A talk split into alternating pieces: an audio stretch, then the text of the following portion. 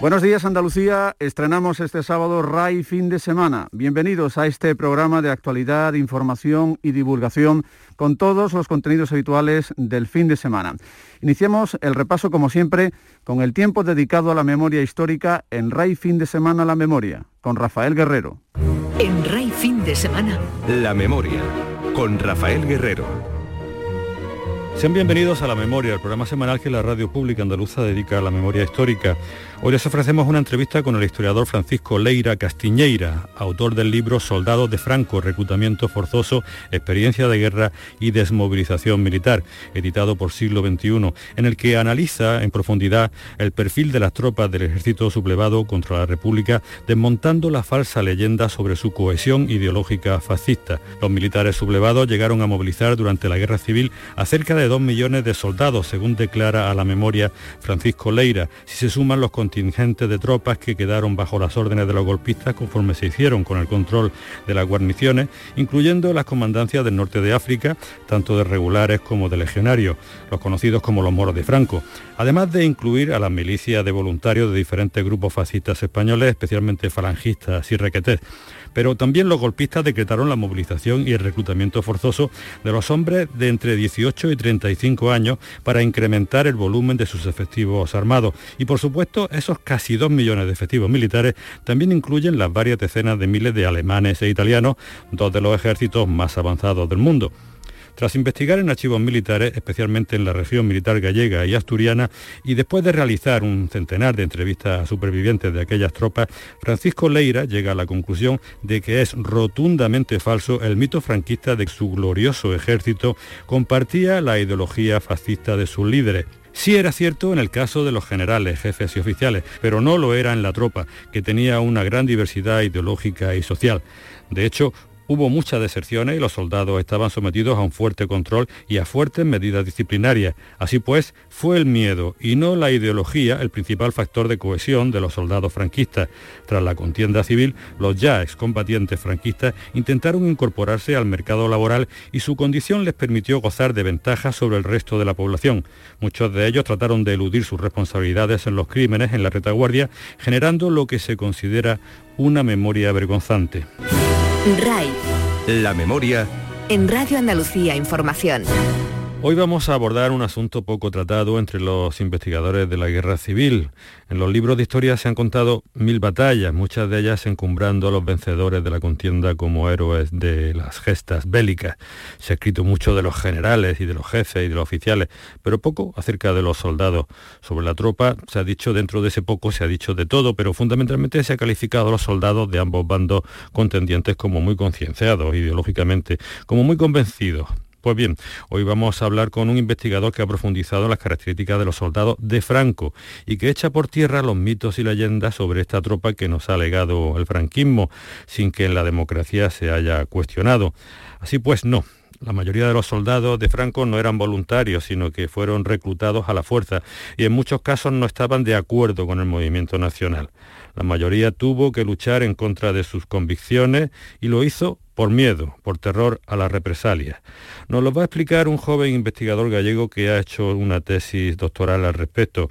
Es Francisco Leira Castiñeira, doctor en Historia por la Universidad de Santiago de Compostela, con la tesis La socialización de los soldados del ejército sublevado 1936-1945, su papel en la consolidación del régimen franquista. Ha merecido el premio Miguel Artola por la tesis doctorales en Historia Contemporánea, autor también de dos libros, por un lado en 2014 La consolidación social del franquismo, la influencia de la guerra en los soldados de Franco y recientemente, este mismo año 2020, Soldados de Franco, en la editorial Siglo XXI.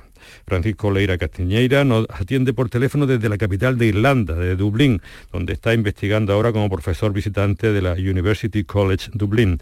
Bienvenido eh, a la memoria, Francisco. Hola, buenos días, muchas gracias por la invitación. Antes de nada, enhorabuena por tu original investigación.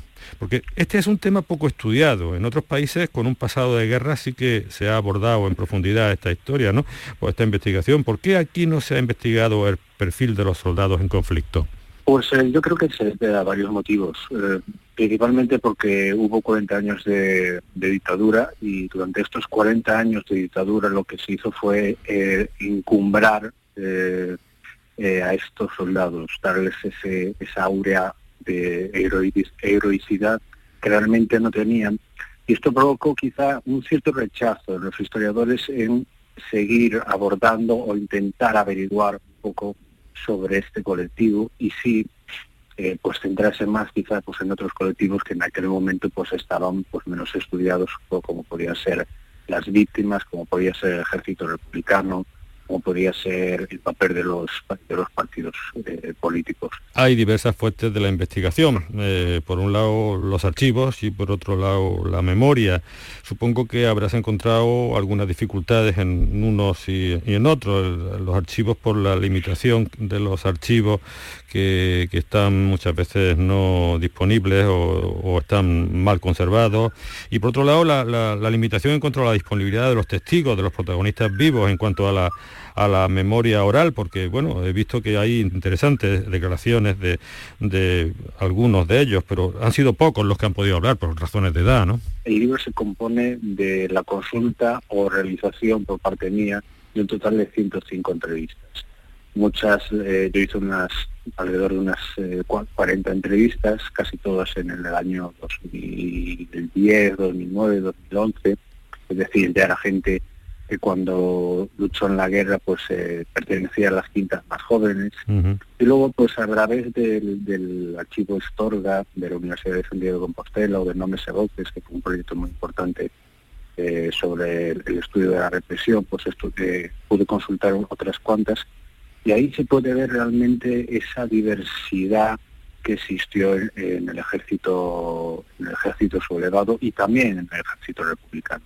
Es a través de la memoria la que me hizo, en cierto modo, pues cambiar casi el chip que tenía al principio cuando empecé a, empecé a estudiar, pues también tenía esa idea de que todos eran demasiado ideologizados. Y al hablar con estas personas, pues me di cuenta de que realmente quienes habían luchado eran personas y, como, era, y como tal, pues habían sentido esa, esa experiencia y como tal, pues eran diversas, también cambiaban en su forma de pensar, y que pertenecían pues obviamente a cualquier eh, eh, eh, ideología política que podían que podían tener en aquel momento podía haber desde anarquistas hasta republicanos hasta falangistas convencidos o personas que a lo mejor votaban una vez al partido radical y de repente cambiaban y votaban al partido de izquierda republicana. Pues no todo el mundo es tan ideológico de un principio a fin, ¿no? Entonces, eh, hablar con las personas, pues lo que me hizo fue bajar un poco a, la, realidad social y darme cuenta de que, de que tanto en el pasado como en el presente las personas pues somos cambiantes y que eso tenía que estar presente en, la investigación. En lo que se refiere a los archivos, eh, yo quiero hacer en primer lugar una reivindicación sobre la labor que hacen todos los archiveros tanto los que dependen de defensa como los que dependen de otros ministerios. Eh, lo que pasa es que hay muchas trabas eh, legales. Si no somos capaces como sociedad de, romper esas trabas legales y, de asimilarnos al resto de Europa, de abrir los archivos, eh, pues va a ser muy difícil que tengamos realmente una sociedad plenamente democrática porque no pasa nada por conocer nuestro pasado, por, por saber nuestras, nuestras eh, partes más, eh, más, digamos, más débiles, por decirlo de alguna manera. Lo ha hecho Alemania, lo han hecho otros países, países y no ha ocurrido nada. No sé por qué no se puede, puede hacer aquí. Y cuando he ido a los archivos, pues siempre me he encontrado una gran predisposición por parte de todos aquellos que, que trabajan, trabajaban en él. Pero sí, sí, de vez en cuando pues había ese problema de decir, no, este documento no se pudo consultar. Y a lo mejor ese documento no, no cambiaba eh, sustancialmente mi idea sobre, sobre el pasado, ni, ni, mi investigación, pero sí que podría ser interesante a lo mejor para conocer más allá o para conocer a lo mejor en otras investigaciones más allá por nuestro pasado reciente. Una de las fuentes que ha podido escudriñar en los archivos ha sido el tema de los expedientes disciplinarios que reflejan el modo de mantener la disciplina con métodos coercitivos que oscilaban desde la reclusión hasta el fusilamiento y también batallones disciplinarios. Eh, y es que pese a todo, eh, pese a todo el miedo que había en el ejército franquista, había deserciones. Podemos hablar de dos tipos de deserciones que, que, que, son muy, muy interesantes. Unas son deserciones que, eran para el campo enemigo, porque realmente eran personas que, que tenían una ideología muy formada, por ejemplo, recuerdo el caso de, de, unas memorias de un militante de la UGT que se alistó en el ejército sublevado y, y él iba escribiendo cómo, cómo, su frustración de no poder ser, de, de, no poder desertar, no podía desertar y hasta que de repente es destinado a un batallón de primera línea y allí en una escaramuza consigue y, y, deserta. Pero luego hay otra, otra, otra deserción que es mucho más curiosa y es una deserción que es de muchos individuos que iban en vez de, al, de, de, al, de, la, de a la trinchera contraria, a retaguardia, es decir, ir a casa.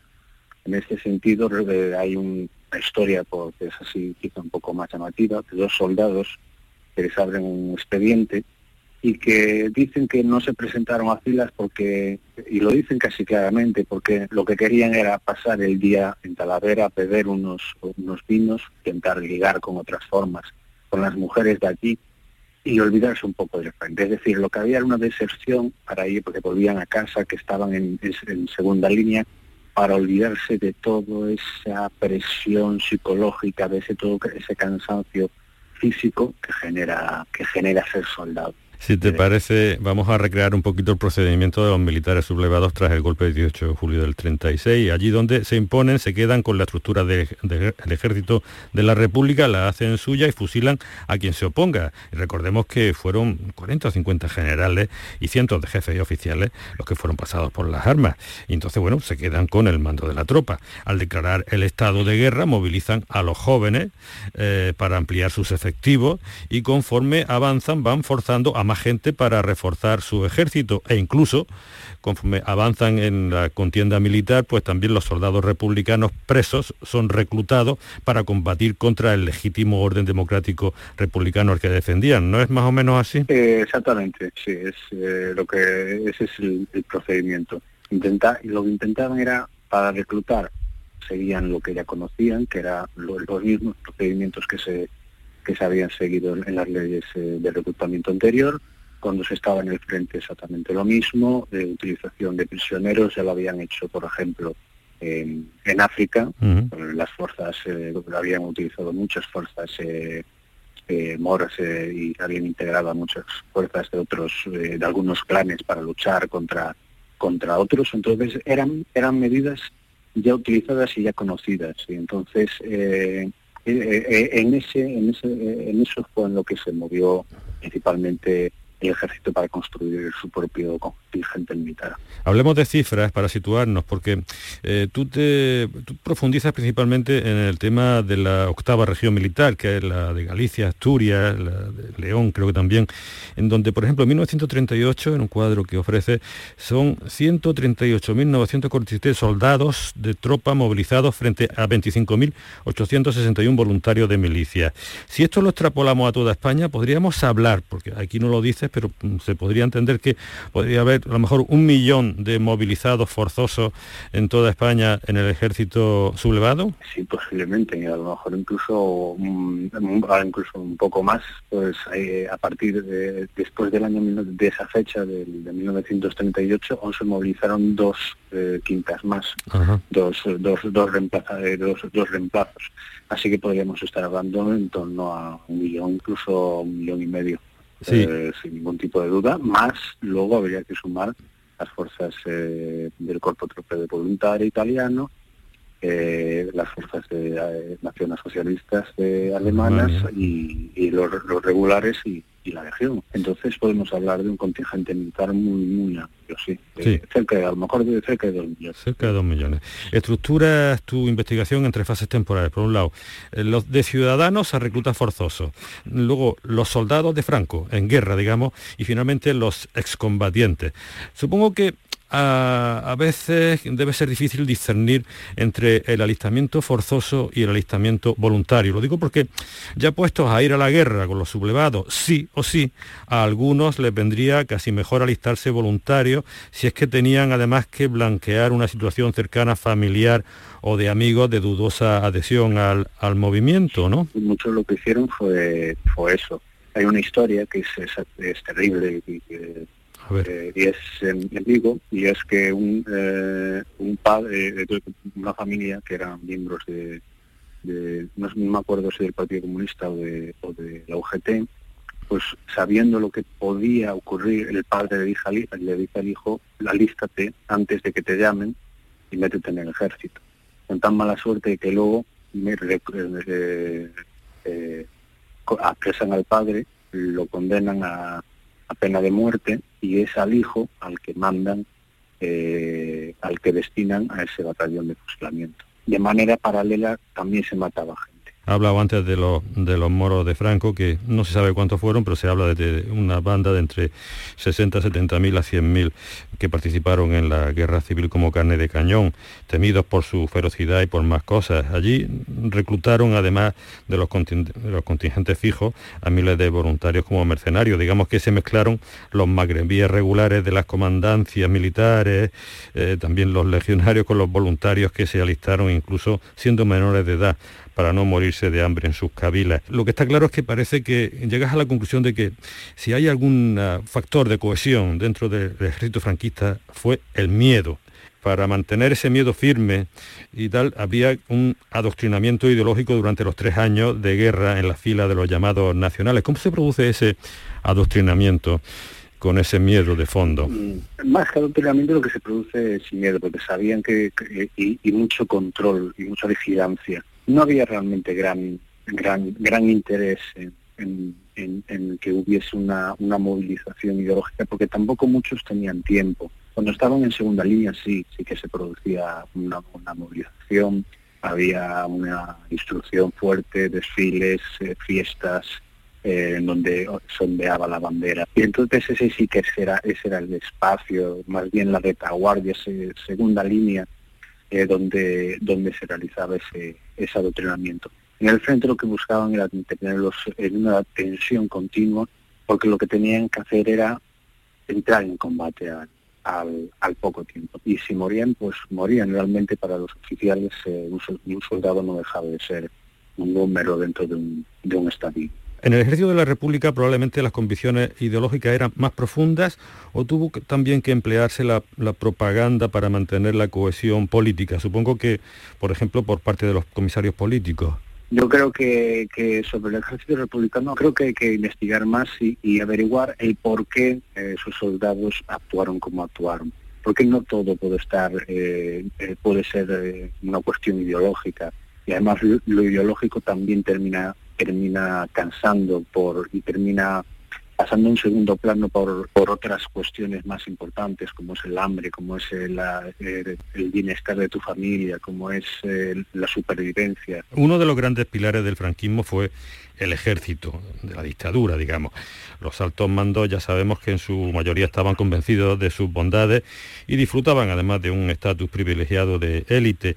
Pero ahora, ahora que sabemos que la mayoría de soldados fueron forzados a luchar con los golpistas, podríamos decir que durante su participación activa en la guerra sufrieron un cambio de mentalidad que al término de la guerra los convirtió en adeptos al régimen a una dictadura que los trataba como héroes y les daba prebendas. Es decir, con el tiempo acabaron haciéndose franquistas toda esta gente, esta amalgama variada, variopinta que accedió al ejército muchas veces sin, sin querer. Lo que hubo fue eh, una continuidad de esa sensación que, adoptaron en la, en la guerra.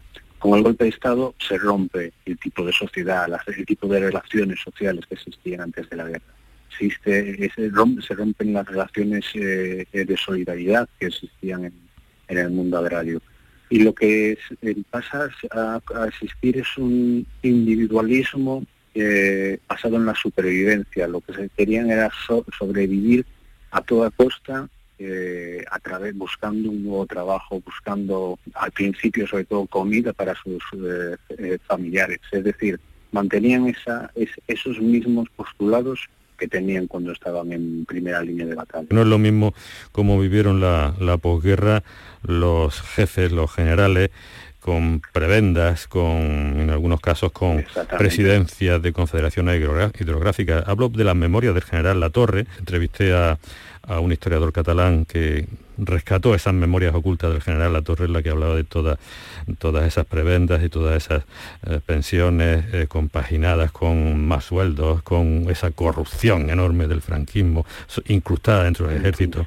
Y hablo también, pienso, en, esta, en estos excombatientes, eh, que no sé si también forman parte de, estos estómagos agradecidos, beneficiados por el ventajismo, que es muchos de ellos mutilados de guerra, algunas viudas que acceden a estancos, administraciones de lotería, eh, o, esta tropa es simplemente una legión de, gente que, a veces puede sobrevivir eh, durante la dictadura, aunque siempre con unas poquitas prebendas más que el común de los mortales y por supuesto que los vencidos, ¿no? Sí, eh, hubo un, grupo importante que, se benefició de, de ciertas prebendas especialmente eh, la oficialidad más que la, tropa, pero luego hubo mucha gente de tropa pues, que se era mutilado de guerra en función del tipo de mutilación, pues que recibía algún tipo de, ayuda o, de prebenda. Eh, aquí pues también como comentas existe existía algo de corrupción algunos yo señalo algunos casos a, lo largo del libro de, cómo algunos eh, delegados provinciales daban más dinero a algunos eh, algunos soldados que a otros y luego eran denunciados. Luego había mm, diferente casuística local y, y, sobre todo cómo se manejaba dinero eh, pues existía una cierta corrupción a la hora de, de, de a ver a quién se ayudaba en qué momento eh, durante la posguerra. Del mismo modo que no se ha estudiado mucho el perfil de los eh, soldados eh, del ejército de Franco, tampoco se abordó eh, la problemática psicológica del estrés postraumático, que en otros países también se ha, se ha, tratado. Recuerdo que el catedrático de Psicología de la Memoria, el cordobés José María Ruiz Vargas de la Universidad Autónoma de Madrid, nos dijo aquí hace más de 10 años que en España hubo una auténtica epidemia de estrés postraumático y que nunca se trató a decenas de miles de pacientes, en su mayoría las víctimas del franquismo. En tus, conclusiones observo que habla de que ha observado una cierta memoria vergonzante que pudo afectar a esos soldados franquistas que no solamente fueron obligados a luchar en el frente contra los suyos, sino que también fueron obligados a cometer asesinatos en la retaguardia. A ver, explícame esto por favor, supongo que tendrá mucho que ver con esa memoria oral. Pues es algo que saco de la memoria oral, realmente es una esa memoria vergonzante, hablo de que estas personas no solo se les puede tratar de víctimas, sino también de verdugos, gente que eh, ha matado. Eh, yo digo en una parte del libro de que fueron personas corrientes obligadas a eh, sometidas a vivir en, un, en, un contexto de extrema violencia. Y en un contexto de extrema violencia, pues tienes que cometer pues a veces las peores acciones que, inimaginables. Y esto termina generando un trauma, termina generando una pesadez eh, eh, eh, psicológica y esto lo he percibido en muchas de las entrevistas. en, la investigación de las que de las que estoy trabajando ahora, precisamente estoy trabajando con, con pacientes que estuvieron en, recluidos en, en hospitales psicológicos por, por estrés postraumático y muchas de las respuestas que, le daban a los, a los, a los médicos era muy similar que la de que, me daban eh, muchos de los entrevistados.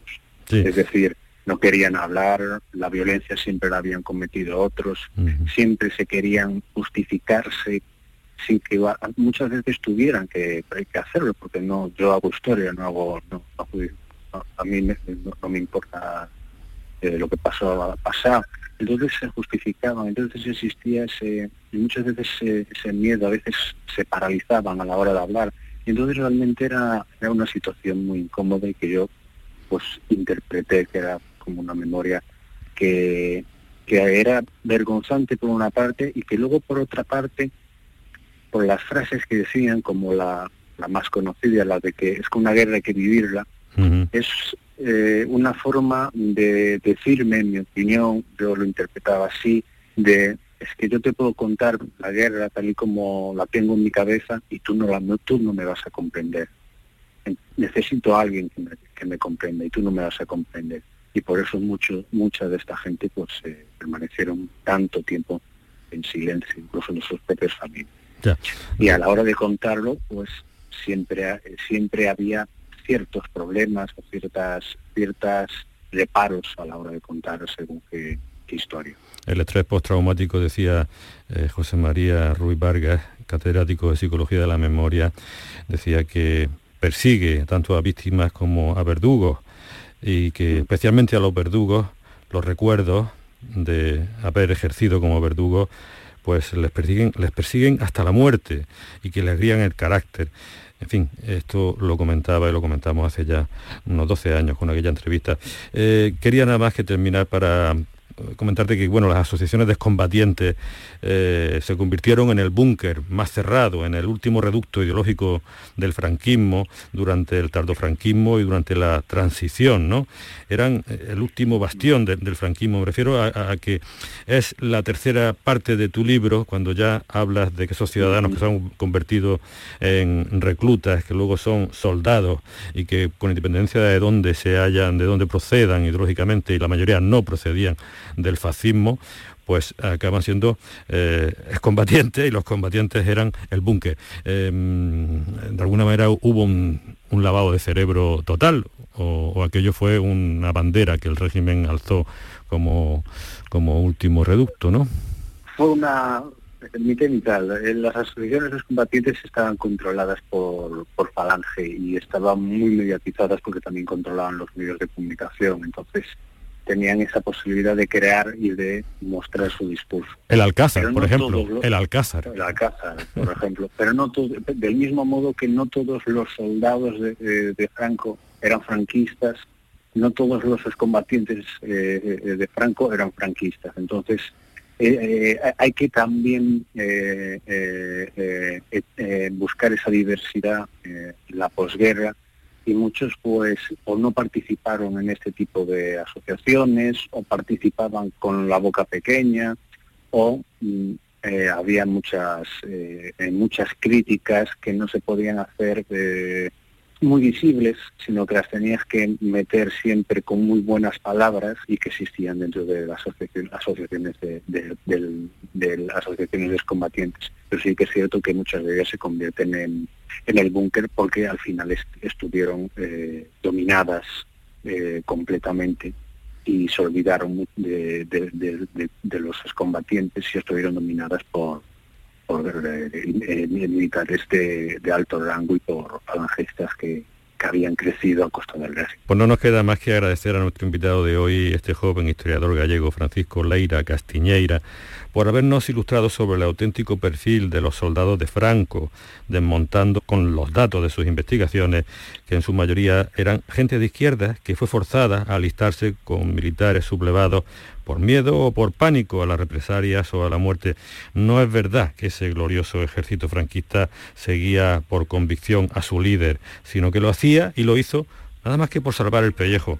La investigación de Francisco Leira en su tesis doctoral sobre los soldados de Franco es de esas que desmontan los muchos mitos y leyendas que nuestra democracia ha heredado del franquismo y que lamentablemente aún permanecen vivos entre la sociedad española. Muchas gracias Francisco por tu trabajo y te animamos a profundizar en lo que aún queda pendiente. Muchas gracias a vosotros. Les recuerdo que la memoria está presente en Twitter con la cuenta arroba la memoria radio y en Facebook como programa La Memoria y que se pueden escuchar los programas más recientes a través de la página web de Canal Sur en el servicio de radio a la carta. Rafael Guerrero se despide de ustedes también en nombre de Adolfo Martín en la realización. Les emplazo hasta el próximo sábado a las 9 de la mañana aquí en RAI en nuestra cita semanal con la memoria.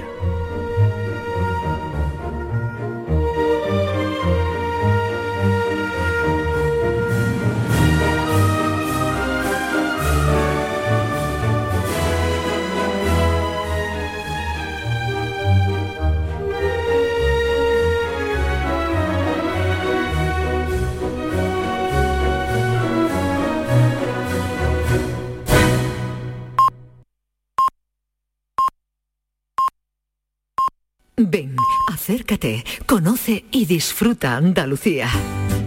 Viaja, adéntrate en el patrimonio